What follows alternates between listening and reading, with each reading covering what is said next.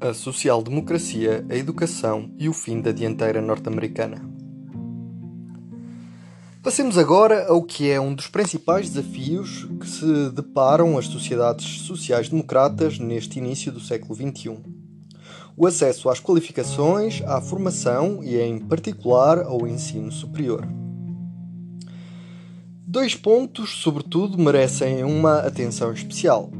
Antes de mais, os Estados Unidos beneficiaram durante a maior parte do século XX de uma dianteira educativa significativa em relação à Europa Ocidental e ao resto do mundo.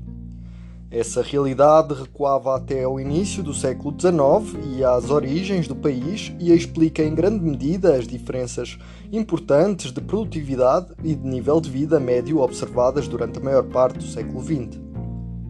Essa dianteira desapareceu no final do século XX para dar lugar a uma estratificação educativa também ela inédita nos Estados Unidos, com diferenças de investimento educativo consideráveis entre as classes populares e médias e as pessoas que acedem às universidades de dotações mais ricas. Para além do caso norte-americano, vou insistir no facto de que a passagem da revolução primária e secundária para a revolução terciária constitui um desafio desigualitário a que nenhum país soube responder de uma forma plenamente satisfatória.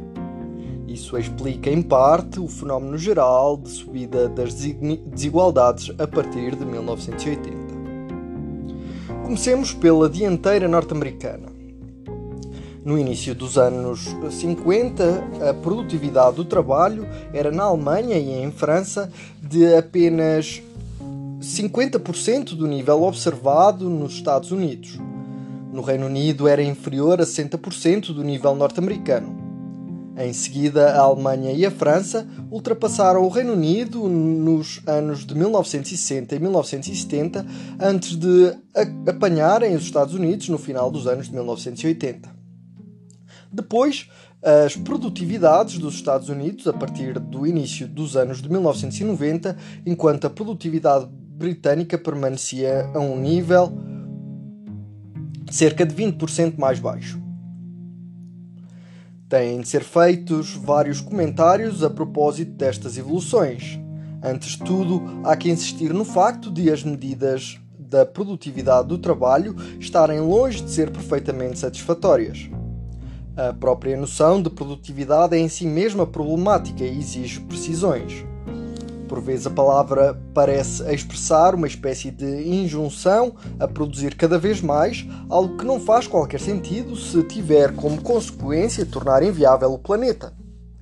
É por isso que é muitíssimo preferível raciocinar não em termos de produto interno bruto, mas em termos de produto interno líquido. Isto é, depois de deduzidos a depreciação e os danos provocados ao capital, incluindo ao capital natural, algo que está muito mal integrado nas contas nacionais ofici oficiais disponíveis hoje em dia.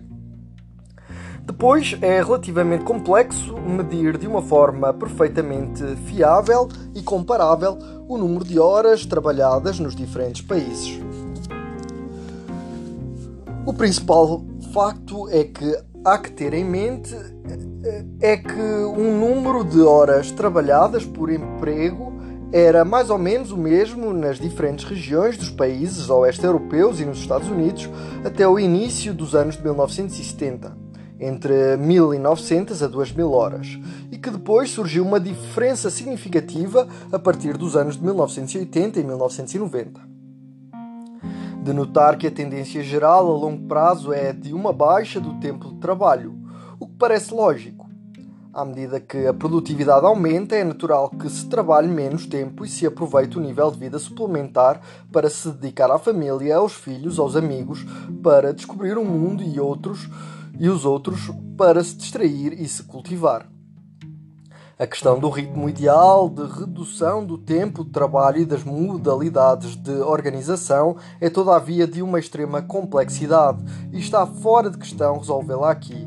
O processo de baixa tendencial do tempo de trabalho é eminentemente político e põe sempre em jogo conflitos sociais e evoluções ideológicas próprias de cada país.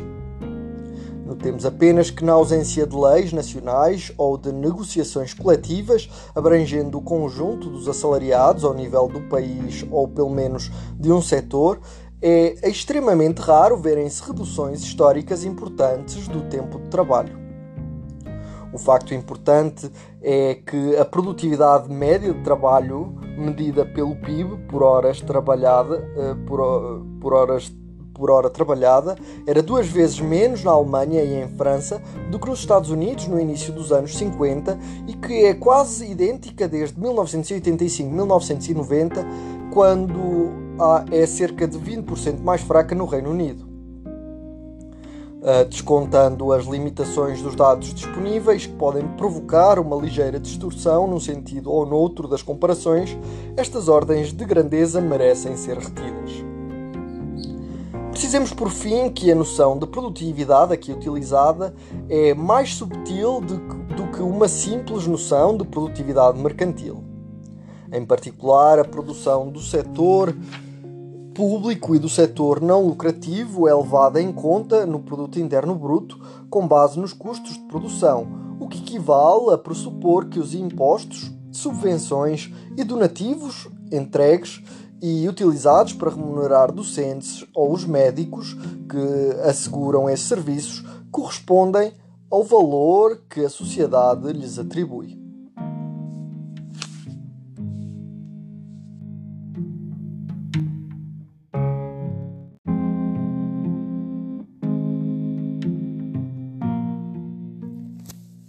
Os Estados Unidos, país da escolarização e da secundarização precoces.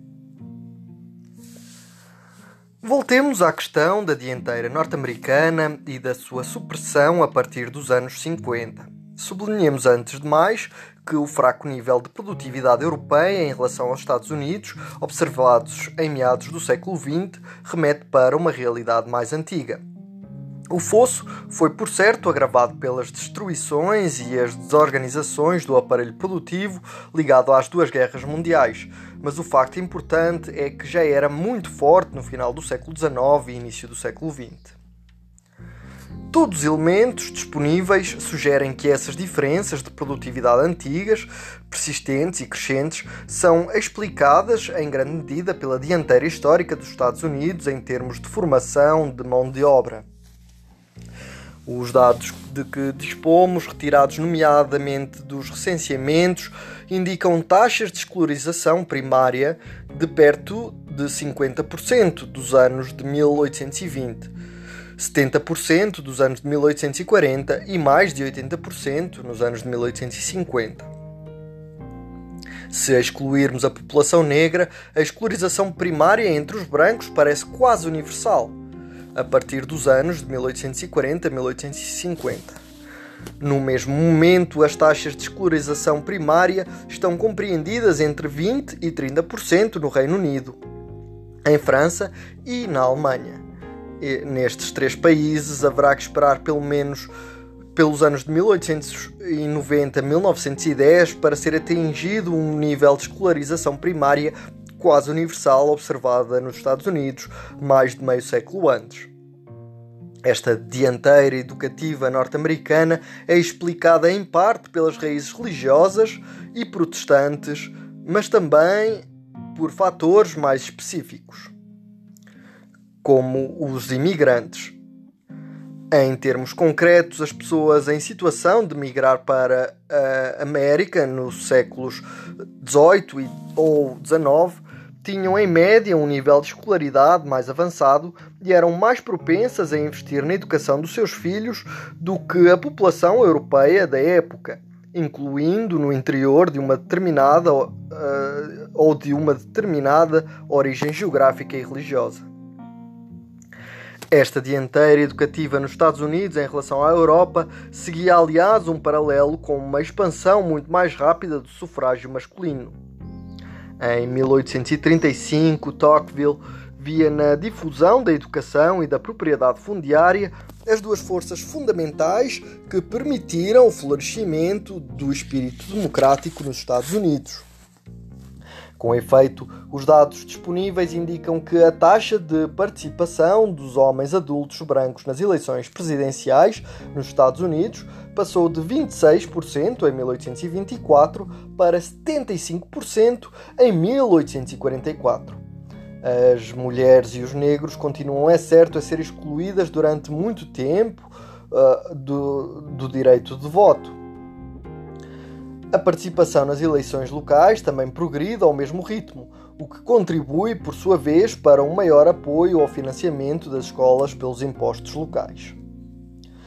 Sobretudo, o ponto importante é que esta dianteira educativa vai continuar durante uma parte, uma grande parte do século XX em 1900, 1910, quando os países europeus acabaram de atingir a escolarização primária universal, os Estados Unidos já estão muito avançados na generalização da escolarização secundária. É interessante notar que algumas vozes começaram a levantar-se na Europa a partir do final do século XIX e, em particular, no Reino Unido um, e em França, a propósito da falta de investimento na educação para além de a difusão da educação se revestir de uma aposta moral e civilizacional evidente, a ideia relativamente nova na época, segundo a qual as qualificações iriam desempenhar um papel central na prosperidade económica futura, tornava-se cada vez mais corrente. Com efeito, olhando para trás, aparece de uma forma clara que a segunda revolução industrial é muito mais exigente em formação. Com a segunda revolução industrial, tornou-se essencial que uma parte cada vez mais importante da mão de obra fosse alfabetizada e pudesse dominar os processos de fabricação recorrendo à cultura técnica e digital, consultar os, os manuais de utilização dos equipamentos e assim sucessivamente. Foi desse modo que os Estados Unidos seguidos da Alemanha e do Japão, recém-chegados à cena internacional, foram suplantando de uma forma gradual o Reino Unido e a França.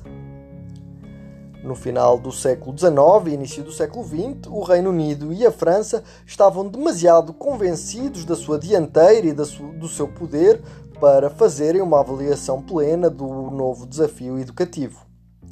No Reino Unido, a inquietação quanto à falta de investimento educativo começa a manifestar-se a partir de meados do século XIX. Mas as elites políticas e económicas do país não se preocupam nada com o assunto, convencidas de que a prosperidade britânica depende, antes de tudo, da acumulação de capital industrial e financeiro e da solidez das instituições proprietaristas. As estatísticas orçamentais mostram, no entanto, que o investimento educativo continua a apresentar um atraso marcado no Reino Unido até à Primeira Guerra Mundial.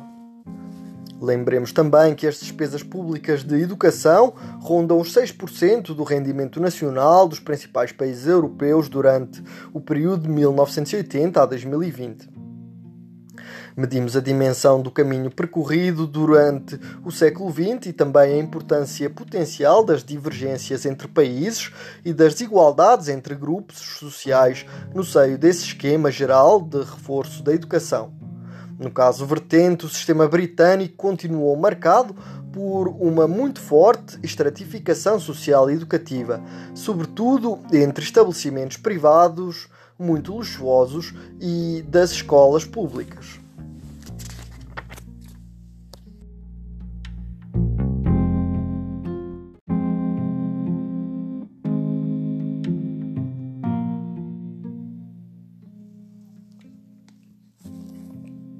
O recuo das classes populares nos Estados Unidos desde 1980.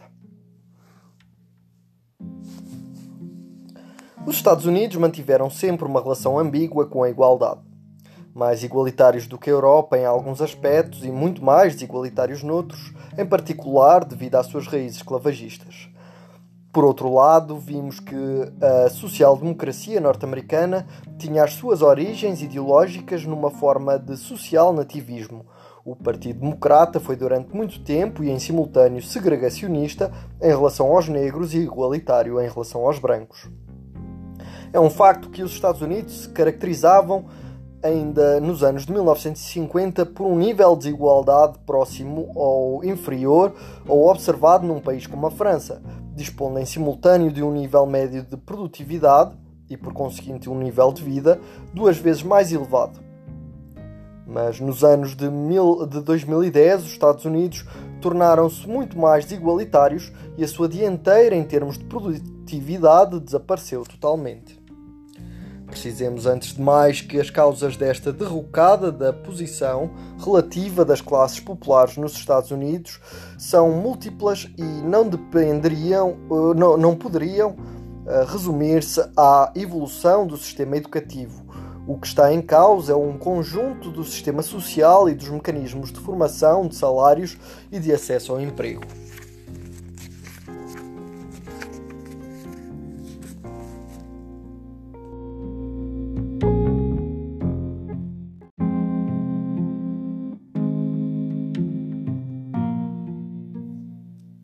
do impacto do sistema legal, fiscal e educativo sobre as desigualdades primárias. Seja como for, torna-se bem claro que uma política de transferências não pode ser suficiente para resolver de uma forma satisfatória uma deformação tão maciça da distribuição dos rendimentos primários. Uma vez que a parte dos rendimentos primários, que vai para os 50% mais pobres da população, foi quase dividida por dois em 40 anos, e a parte que vai para 1% mais rico, é, ricos é correlativamente multiplicada por dois, parece ilusório procurar impedir uma tal evolução com base apenas numa política de redistribuição ex post. É claro que esta última é indispensável, mas é necessário também e, sobretudo, interessar-se pelas políticas que permitam alterar a distribuição primária dos rendimentos, isto é, pelas alterações em profundidade do sistema legal, fiscal e educativo que permitam que os 50% mais pobres acedam a empregos muito mais remunerados, mais bem remunerados e à, à propriedade. De um modo geral, é importante insistir no facto de que diferen os diferentes regimes desigualitários observados na história se caracterizarem, antes de mais, pela forma como contribuem para determinar a distribuição primária dos recursos. Se os Estados Unidos, por exemplo, se tornaram mais desigualitários do que a Europa, foi apenas devido à sua maior desigualdade de rendimentos primários é essencial interessarmos-nos pelo menos antes, uh, uh, pelo menos tanto pela, pelas políticas de pré-distribuição como pelas de redistribuição. Mas tendo em conta a complexidade dos sistemas sociais em jogo e as limitações de, de, dos dados disponíveis, é difícil quantificar de uma forma totalmente precisa o papel desempenhado pelos diferentes dispositivos institucionais para explicar a variação no tempo e no espaço do nível de desigualdade primária. O sistema legal, em particular, o direito do trabalho e das empresas, desempenham um papel essencial. Já referimos a importância das negociações coletivas dos sindicatos e, de um modo mais geral, das normas e instituições aplicáveis para a fixação dos salários. O salário mínimo e a sua evolução também desempenham um papel central para explicar as variações das desigualdades salariais no tempo e entre países. Nos anos de 1950 e 60, os Estados Unidos tinham de longe o salário mínimo mais elevado do mundo em 1968, 1970, atingia ao nível federal o equivalente a mais 10, 10 dólares atuais por hora de trabalho. A partir de 1980, a irregularidade dos aumentos salariais conduziu a uma erosão gradual do nível real do salário mínimo federal, que já só é de apenas 7,20 dólares em 2019 ou seja, um poder de compra 30% mais fraco do que, um meio, uh, uh, do que meio século antes. Esta inversão é um testemunho das convulsões político-ideológicas que marcaram os Estados Unidos desde os anos de 1970 a 1980. Inúmeros trabalhos mostraram que esta queda do salário mínimo nos Estados Unidos tiveram um forte contributo para o recuo dos salários baixos a partir dos anos de 1980, num contexto geral de enfraquecimento do poder de negociações dos assalariados. O salário mínimo federal caiu, aliás, para um nível de tal modo baixo em relação à produtividade geral do país que vários estados começaram a elevar o seu próprio salário mínimo para um nível sensivelmente mais elevado, sem que isso prejudique o nível de emprego. É interessante notar que vários países europeus instauraram relativamente tarde um sistema de salário mínimo a nível nacional. É o caso, por exemplo, do Reino Unido em 1999 e da Alemanha em 2015. Antes, esses países apoiavam-se apenas nas negociações salariais ao nível das empresas e dos setores de atividades, o que podia conduzir a mínimos elevados, mas variáveis consoante os ramos. A transformação da estrutura do emprego, em particular o declínio do emprego industrial, a deslocação gradual da atividade para os serviços e a diminuição da implementação sindical reduziram progressivamente o âmbito das negociações coletivas a partir dos anos de 1980. Isso talvez explique em parte o recurso crescente ao salário mínimo nacional. Este instrumento indispensável não deveria, no entanto, substituir as negociações salariais e a partilha do poder ao nível dos ramos e das empresas, que poderiam assumir novas formas no futuro. Para além do sistema legal e do direito de trabalho e das empresas, é necessário sublinhar em seguida que o sistema fiscal também pode ter um impacto determinante nas desigualdades primárias. É o caso de uma forma evidente do imposto sobre as sucessões ou do imposto progressivo sobre a propriedade e a dotação universal em capital que poderia ser financiada assim. Essas medidas fiscais sobre o património reduzem estruturalmente a desigualdade da propriedade no seio das novas gerações, o que permite nivelar também as oportunidades de investimento de uns e de outros e, por conseguinte, a distribuição futura dos rendimentos do trabalho. Por outro lado, uma das principais consequências históricas das taxas muitíssimo elevadas, da ordem dos 70% a 90%, aplicadas aos rendimentos muito altos entre 1930 e 1980, em particular nos Estados Unidos e no Reino Unido, parece ter sido por, eh, parece ter sido por termo às remunerações mais astronómicas dos quadros dirigentes. Pelo contrário, e a muito forte redução dessas taxas nos anos de 1980 parece ter contribuído de uma forma decisiva para a descolagem desses rendimentos. Com efeito, se examinarmos a evolução das remunerações dos quadros dirigentes das sociedades cotadas no conjunto dos países desenvolvidos desde 1980, verificamos que as variações de, da taxa de tributação constituem o principal fator explicativo que permite dar conta dos diferenciais observados. Muito mais do que o setor da atividade, a dimensão ou o desempenho da empresa. Nos anos de 1950 e 1960, os membros dos Estados maiores das grandes sociedades anglo-saxónicas tinham pouco interesse em se bater por tais remunerações e as diferentes partes interessadas estavam menos dispostas a aceitá-lo porque de qualquer modo 80 90% do aumento ia diretamente para os cofres do Tesouro Público. A partir dos anos de 1980, a natureza do jogo sofreu uma alteração total e tudo parece indicar que os dirigentes começaram a envidar esforços consideráveis para convencer uns e outros a atribuírem-lhes aumentos sem limites o que nem sempre é assim tão difícil, tendo em conta as muito grandes dificuldades objetivas ligadas à avaliação do contributo de um quadro dirigente para a sua empresa e as composições por vezes bastante incestuosas das comissões de salários.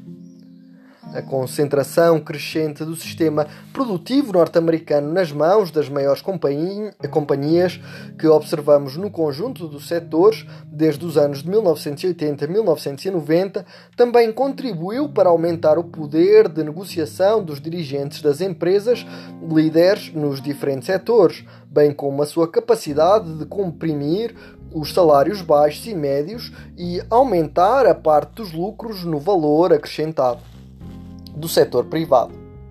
Esta evolução reflete ela própria a fraqueza das políticas antitrust, a sua incapacidade de se renovarem e, sobretudo, a falta de vontade política das sucessivas administrações para as fazer evoluir, o que explica um contexto ideológico geral favorável ao laissez-faire uma concorrência internacional exacerbada e talvez também um sistema de financiamento político cada vez mais tendencioso a favor dos grandes grupos e dos seus dirigentes.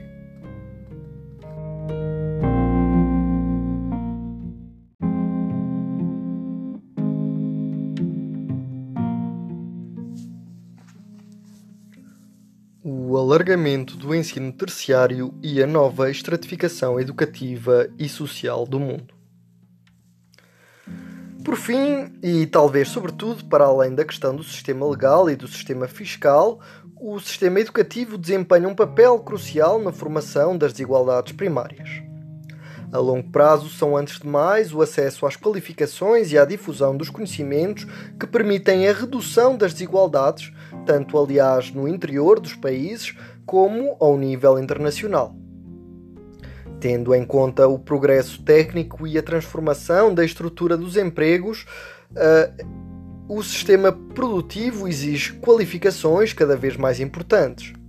Se a oferta de qualificações não seguir essa evolução de uma forma equilibrada, por exemplo, se determinados grupos sociais beneficiarem do investimento educativo uh, em estagnação ou em diminuição, enquanto outros concentram uma parte crescente dos recursos em formação, então as desigualdades de emprego e de salários entre os dois grupos vão ter tendência para aumentar independentemente.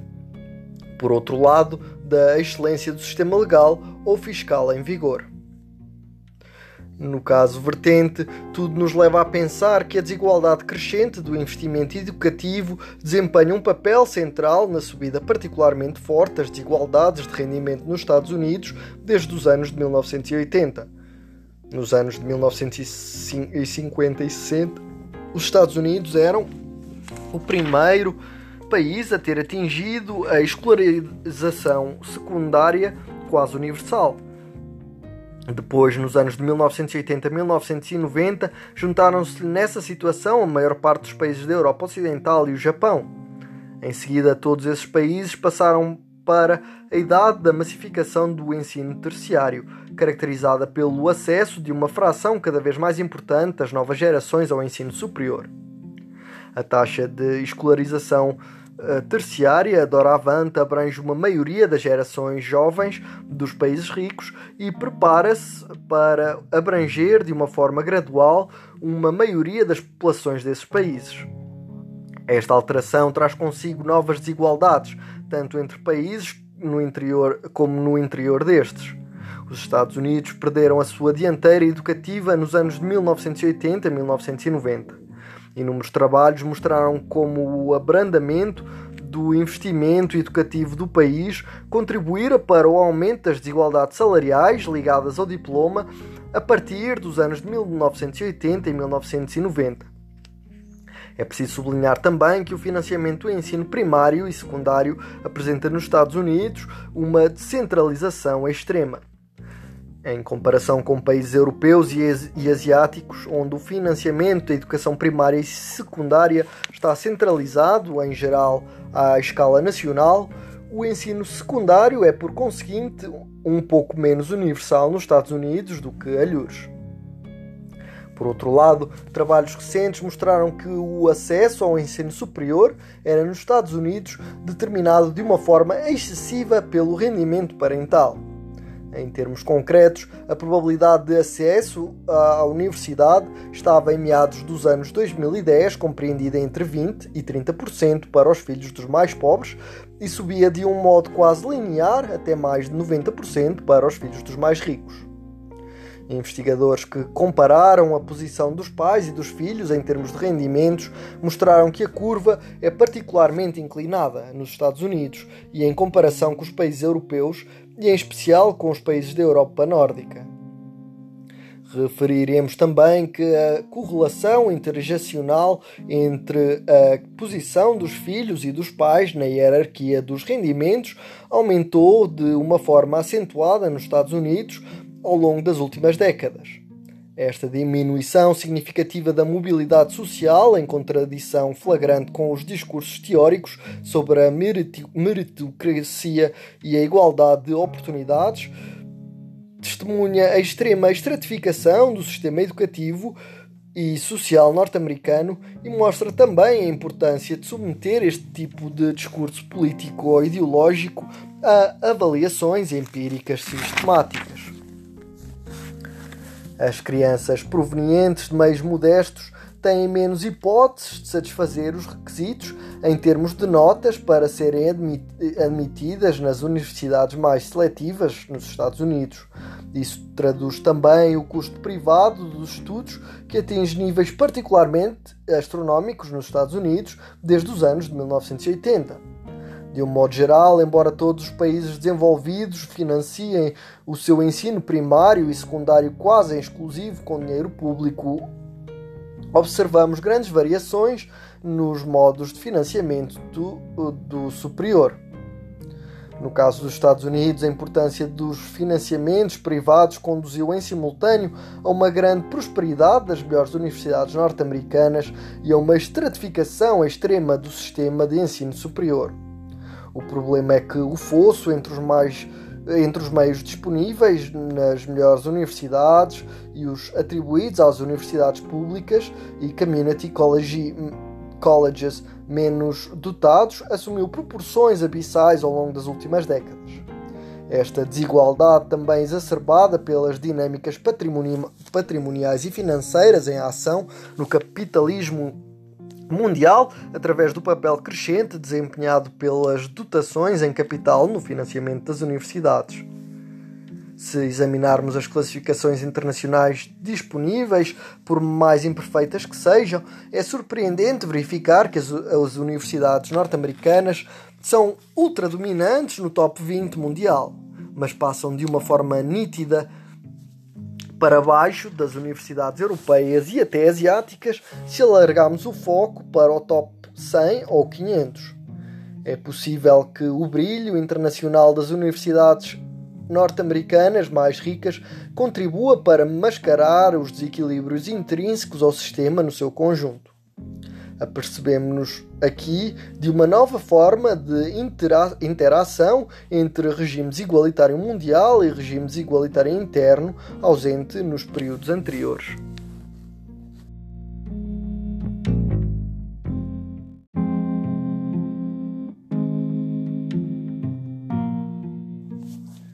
É possível comprar o lugar na universidade? Por fim, a desigualdade de acesso ao ensino superior nos Estados Unidos é agravada pelo facto de os pais mais ricos, se as notas dos seus filhos forem insuficientes, poderem, graças às suas contribuições financeiras, obter, em certos casos, a admissão da sua progenie nas melhores universidades. Trata-se, em geral, de mecanismos pouco transparentes, ocultos no seio das dos procedimentos de admissão e das providências dadas ao legacy, aos legacy students. Como não podia deixar de ser, as universidades norte-americanas envolvidas explicam que os efetivos em jogo são ridiculamente pequenos e, aliás, tal modo minúsculos que é inútil torná-los públicos e revelar perante todos os algoritmos e procedimentos utilizados para escolher os candidatos. A questão merece, todavia, uma atenção especial por diversas razões.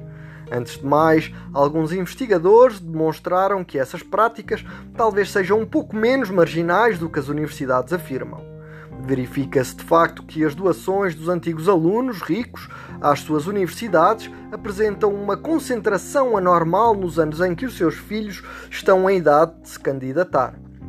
Por outro lado, é muito evidente que a falta de transparência é problemática em si mesma, tanto mais que esses novos herdeiros são cada vez mais visíveis na paisagem social e podem alimentar o ressentimento em, a, em relação às elites. Esta falta de transparência mostra que as universidades não estão dispostas a assumir publicamente o que fazem e só pode alimentar sérias dúvidas quanto à equidade global do sistema. Também é notável verificar que os docentes e investigadores colocados nas universidades norte-americanas parecem cada vez mais dispostos a justificar estas práticas e o segredo que as rodeia, em nome da eficácia da sua necessária campanha de angariação de fundos junto aos generosos bilionários que eh, financiam os seus programas de investigação e de formação. Esta evolução ideológica é importante porque suscita uma pergunta mais geral: até onde deve ir, em termos exatos, o poder do dinheiro e quais são as instituições e procedimentos que permitiriam impor-lhes limites? No caso vertente, a comparação mais exata seria com os concursos imperiais chineses da época Qing, que permitiam grandes possibilidades de compras de lugares para os filhos das elites proprietárias, algo que, sem a menor dúvida, contribuiu para o enfraquecimento do regime e a contestação da sua legitimidade moral e política. Por fim, e sobretudo, a falta flagrante de transparência nos procedimentos de admissão praticados pelas grandes universidades norte-americanas é preocupante porque suscita um desafio crucial a todos os países, como definir a justiça educativa para o século XXI. Suponha, suponhamos, por exemplo, que desejamos utilizar sistemas de cotas ou de pontos suplementares que permitam favorecer uma melhor representação das categorias socialmente desfavorecidas, como é praticado, por exemplo, na Índia. Como sempre, a história mostra que nada está predeterminado.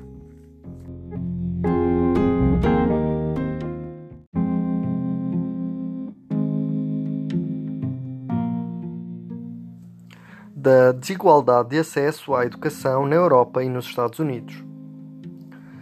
Acabamos de insistir nas desigualdades particularmente fortes de acesso à educação em vigor nos Estados Unidos. Todavia, é necessário sublinhar que essas desigualdades também são muito importantes na Europa. Em termos mais gerais, encontramos em todos os países do mundo um fosso considerável entre os discursos oficiais retóricos sobre o objetivo de igualdade de oportunidades, o ideal meritocrático, etc., e a realidade das desigualdades que se deparam os diferentes grupos sociais em termos de acesso à educação. Nenhum país está, de facto, em posição de dar lições a este respeito. Em particular, há que sublinhar que a entrada na época de ensino terciário constituiu em toda a parte um desafio estrutural para a própria ideia de igualdade educativa. Na época do ensino primário e secundário, havia um programa igualitário bastante evidente em matéria de educação era necessário levar toda uma faixa etária até, um, até ao final da escola primária e em seguida ao da secundária, tendo como objetivo que cada criança acedesse aproximadamente aos mesmos saberes fundamentais. Com o ensino terciário, as coisas tornaram-se muito mais complicadas.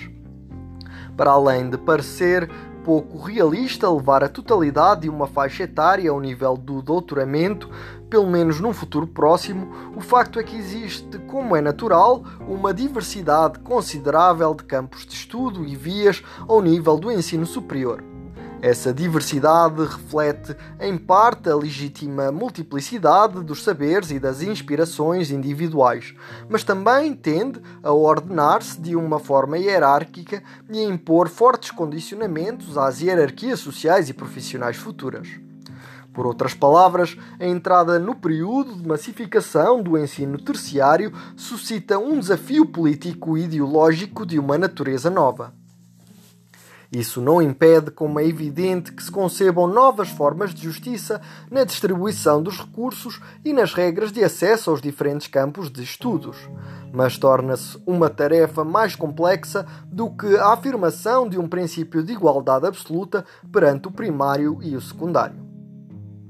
Veremos na quarta parte deste livro que este novo desafio educativo é um dos principais fatores que conduziram à ruptura da coligação eleitoral social-democrata do pós-guerra.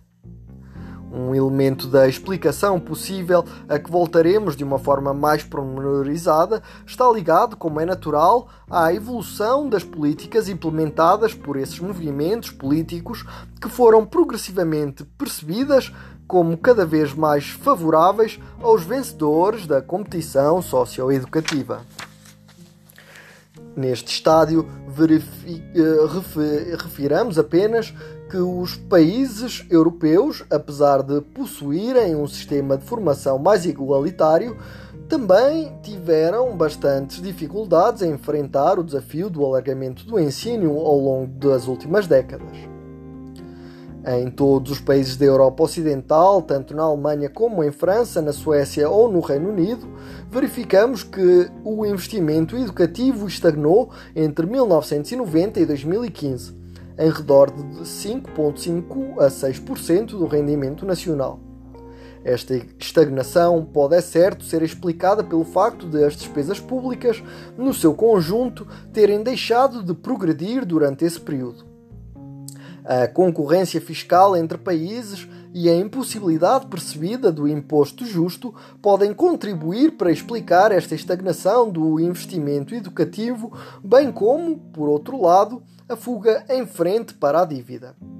Seja como for, é necessário sublinhar até que ponto esta estagnação tem algo de paradoxal no preciso momento em que os países desenvolvidos entraram na fase de massificação do ensino terciário e em que a proporção de uma faixa etária que acede ao ensino superior passou de apenas 10 a 20% para mais de 50%, o investimento educativo público estagnou.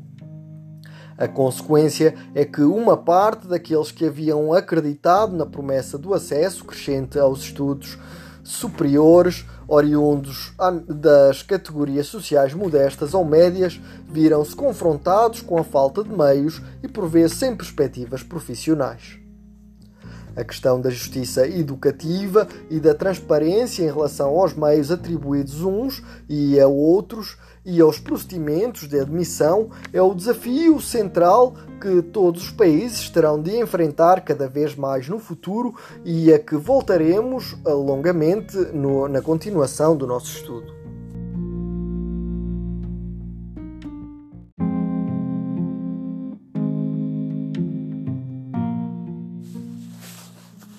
A igualdade educativa nas origens do crescimento moderno. Precisemos, por fim, que esta estagnação do investimento educativo nos países ricos, desde os anos de 1980 a 1990, pode contribuir para explicar não só a subida das desigualdades, mas também a redução do crescimento.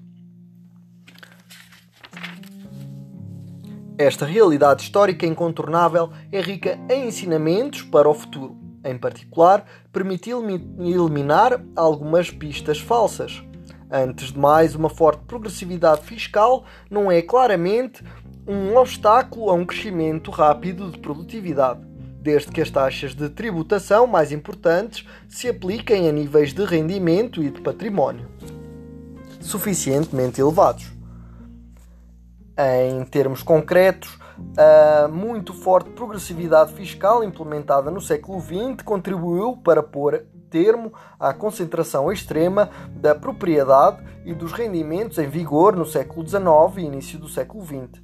E essa redução das desigualdades abriu caminho entre 1950 e 1980 ao mais forte período de crescimento jamais observado. Em princípio, toda a gente poderia concordar também em relação ao falhanço da Revolução Conservadora Reaganiana dos anos de 1980 a 1990, ou seja, o crescimento dos Estados Unidos foi reduzido para metade e a ideia de que se teria afundado ainda mais na ausência dessas políticas parece particularmente pouco plausível. Papel histórico desempenhado pela dianteira educativa norte-americana no século XIX e durante a maior parte do século XX, bem como a comparação das trajetórias educativas e económicas dos diferentes países, mostram a importância crucial para o desenvolvimento de um investimento igualitário na formação e educação. Se os Estados Unidos foram mais produtivos e se desenvolveram com mais celeridade do que a Europa no século XIX e início do século XX, não foi por neles os direitos de propriedade estarem mais bem protegidos ou a fiscalidade ser mais fraca. Os impostos eram muito fracos em todo lado e, em parte alguma, os direitos de propriedade eram mais bem protegidos do que em França, no Reino Unido e na Europa. Ou seja, resumindo, a igualdade e a educação parecem, à luz da história dos dois últimos séculos, fatores de desenvolvimento muito mais favoráveis do que a sacralização da desigualdade, da propriedade e da estabilidade. Em termos mais gerais, a análise histórica do desenvolvimento mostra o risco recorrente da armadilha desigualitária com que se viram confrontadas inúmeras sociedades na história.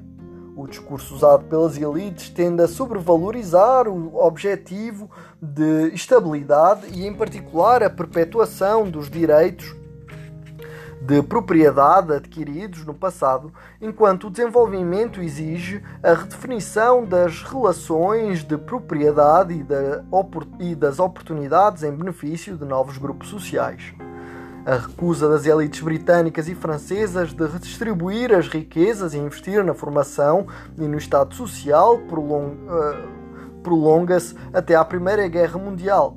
Esta recusa apoiava-se em construções ideológicas sofisticadas, tal como nos Estados Unidos neste início do século XXI.